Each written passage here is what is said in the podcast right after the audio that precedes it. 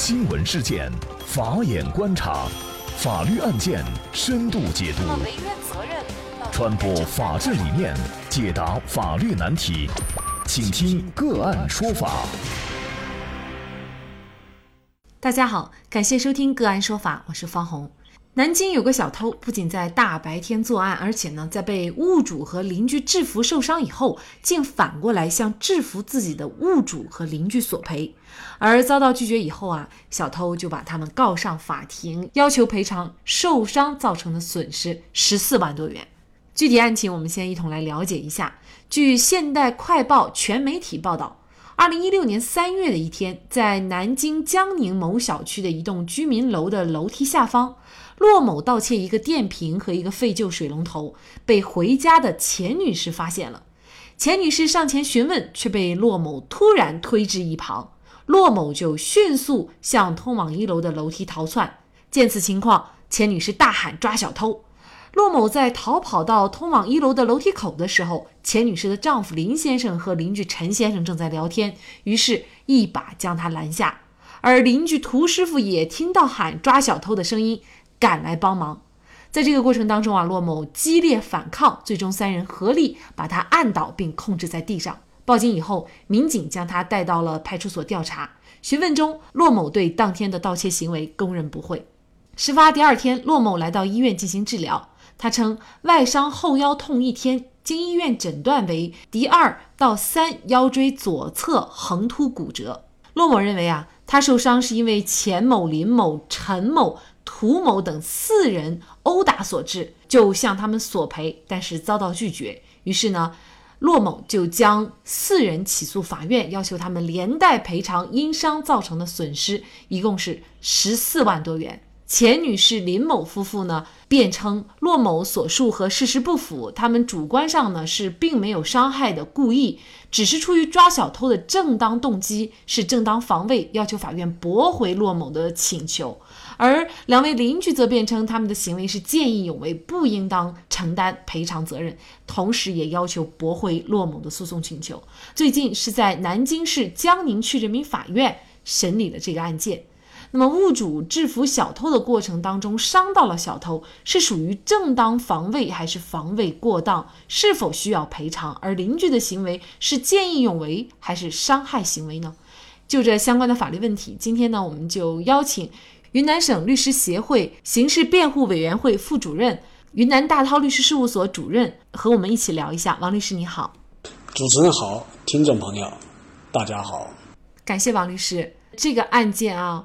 我们就先来看一下这个争议的焦点：是小偷太嚣张，还是物主制服小偷的行为有些过呢？那么物主的行为是正当防卫，还是防卫过当？那么这个是案件的一个焦点，怎么来看这个案件呢？正当防卫的问题是我们在节目当中经常会遇到的，也是我们现实生活当中争议最大的。在我们的这个社会生活当中，也是会激起很多的这种呃参与度，老百姓的参与度非常高的一个话题。那么，对一个案件是否认定为正当防卫，还是防卫过当，还是纯粹的一个故意伤害，我们首先要回到正当防卫的概念去分析。那么，正当防卫呢，它的意思是。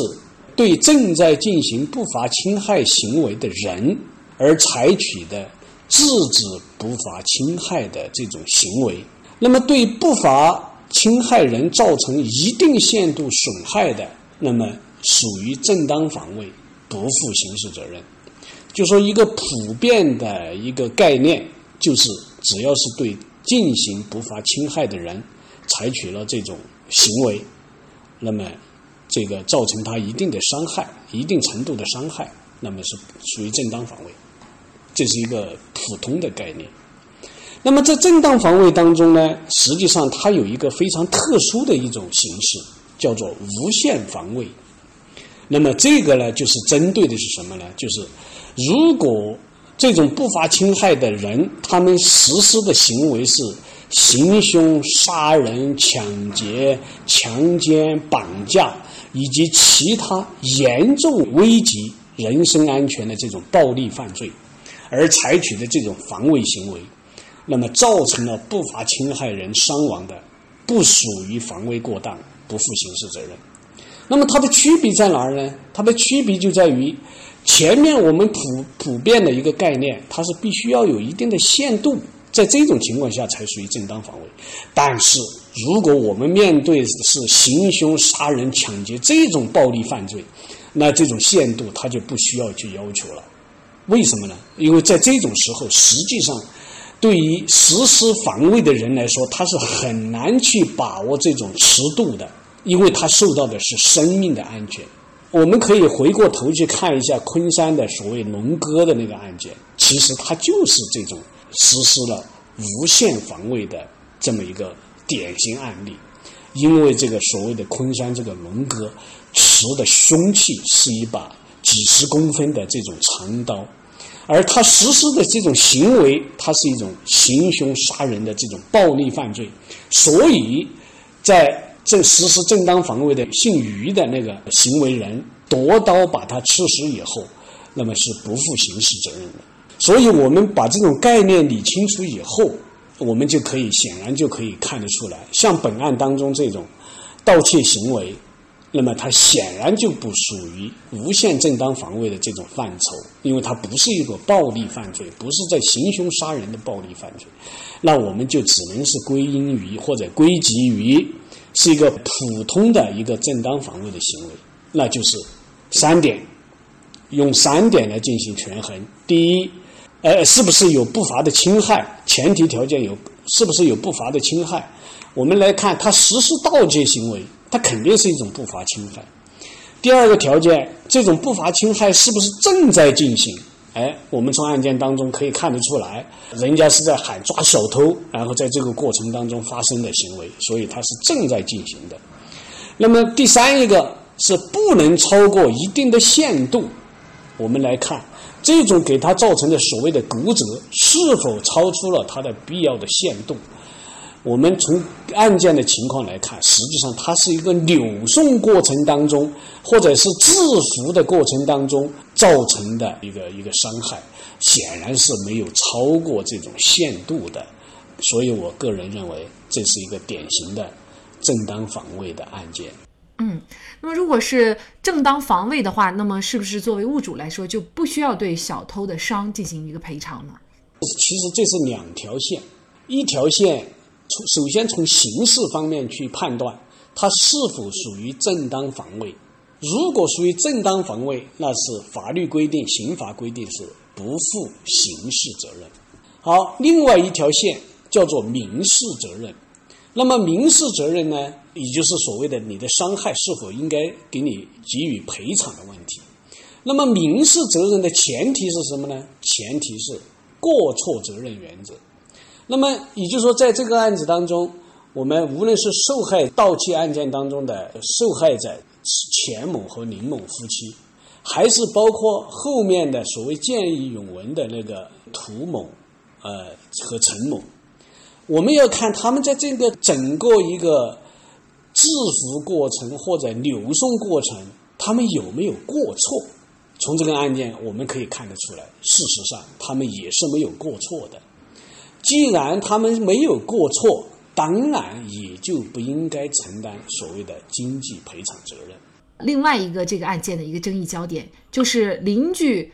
涂师傅和陈师傅他们制止骆某的行为，那是见义勇为呢，还是构成一个故意伤害或者是过失伤害的这样的一个行为呢？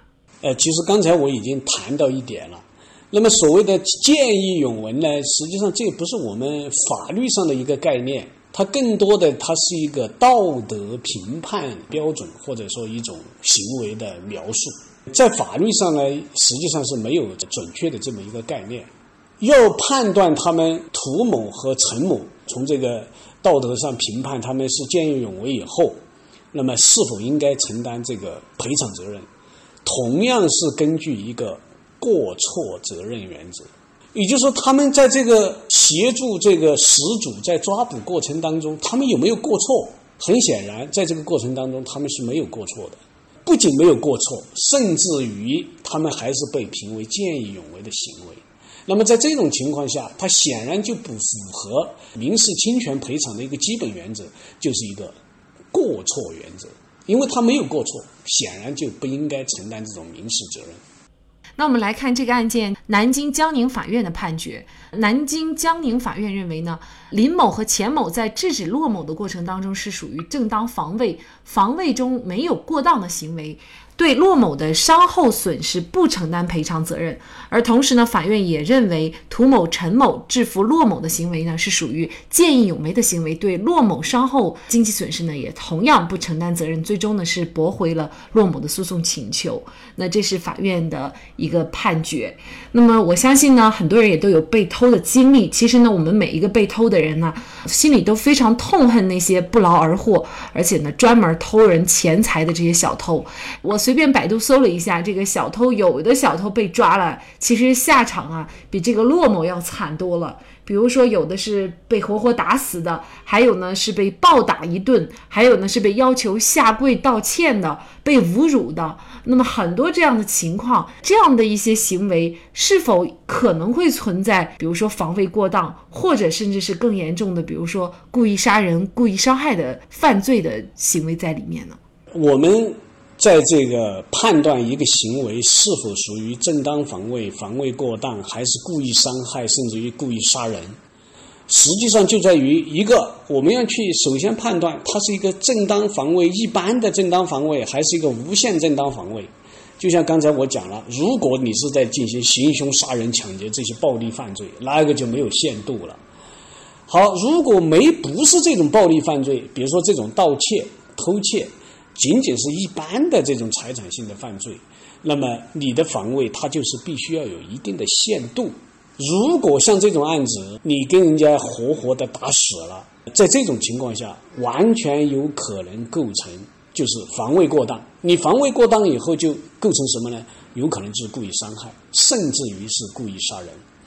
好，如果你通过一些故意去侮辱他的人格，比如说我们去游游街。比如说，我们把它洗上一个这个布标，然后到处去示众、下跪或者之类的，你有可能又构成一个侮辱罪。为什么呢？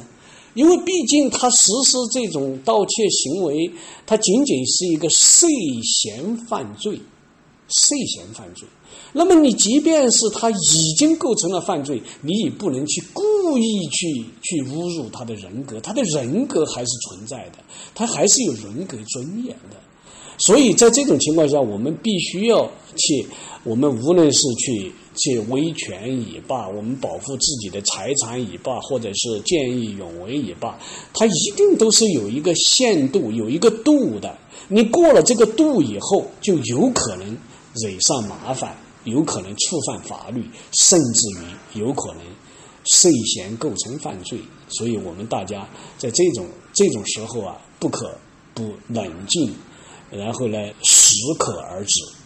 用一句老话来说呢，就是不能够以牙还牙，以眼还眼。虽然对方违法了，但是呢，我们的行为还是应该在守法的范围内。最好的做法就是对于小偷或者对于一些其他的不法侵害人，如果他没有刚才王律师给大家介绍的那些无限正当防卫的这样的一些情形，那么大家可以报警。可能还有一个情况就是小偷呢，可能我要给他报警，但是他要跑，那么我就想把他扭送到这个派出所，在这个过程当中，可能就会发生一些肢体的这种冲突。这个情况下，是不是也应该格外的注意？这个情况下叫做扭送，而扭送的话，这个恰恰是法律规定了，或者说法律赋予了我们这这个失主啊，我们的权利受到侵害的人啊，他一个权利，你是可以扭送的。其实像本案当中，就这就是一个正当的一个扭送行为。就像这个案子，如果我们虽然这个抓住了，但是你用什么斧头啊、什么刀啊、什么来来对付这个小偷，然后造成伤伤害的话，有可能就是防卫过当了，因为它超过了限度，超过了伤害的限度了。但是如果你是众人的，呃，把他制服、把他扭送，在这个过程当中，从而造成了小偷的一定的伤害。这种情况就是完完全全的属于正当防卫，不负刑事责任。不仅不负刑事责任，就是连这个民事责任也不会承担。为什么呢？因为你没有过错。嗯，好的。那么通过这个案件，我们也会发现啊，小偷虽然他故意去违法犯罪，但是呢，他自身的这个法律意识还挺强，他想用法律来保护自己。但是呢，事实上，他因为自己的这种犯罪行为，不仅保护不了自己，反而呢，也会为此来承担相应的法律责任。所以，知法守法才是正道。好，在这里呢，也再一次感谢云南大韬律师事务所主任王绍涛律师。那么大家如果想获得我们节目的图文资料，欢迎您关注“个案说法”的微信公众号，在历史消息当中就可以找到这期节目的全部图文资料。那么大家在生活工作当中遇到一些法律问题呢，也欢迎大家向我们进行咨询。您可以添加幺五九七四八二七四六七这部手机号码的微信号，就可以找到我们，他们都非常的资深、专业和负责任。感谢您的收听，我们下期节目再见。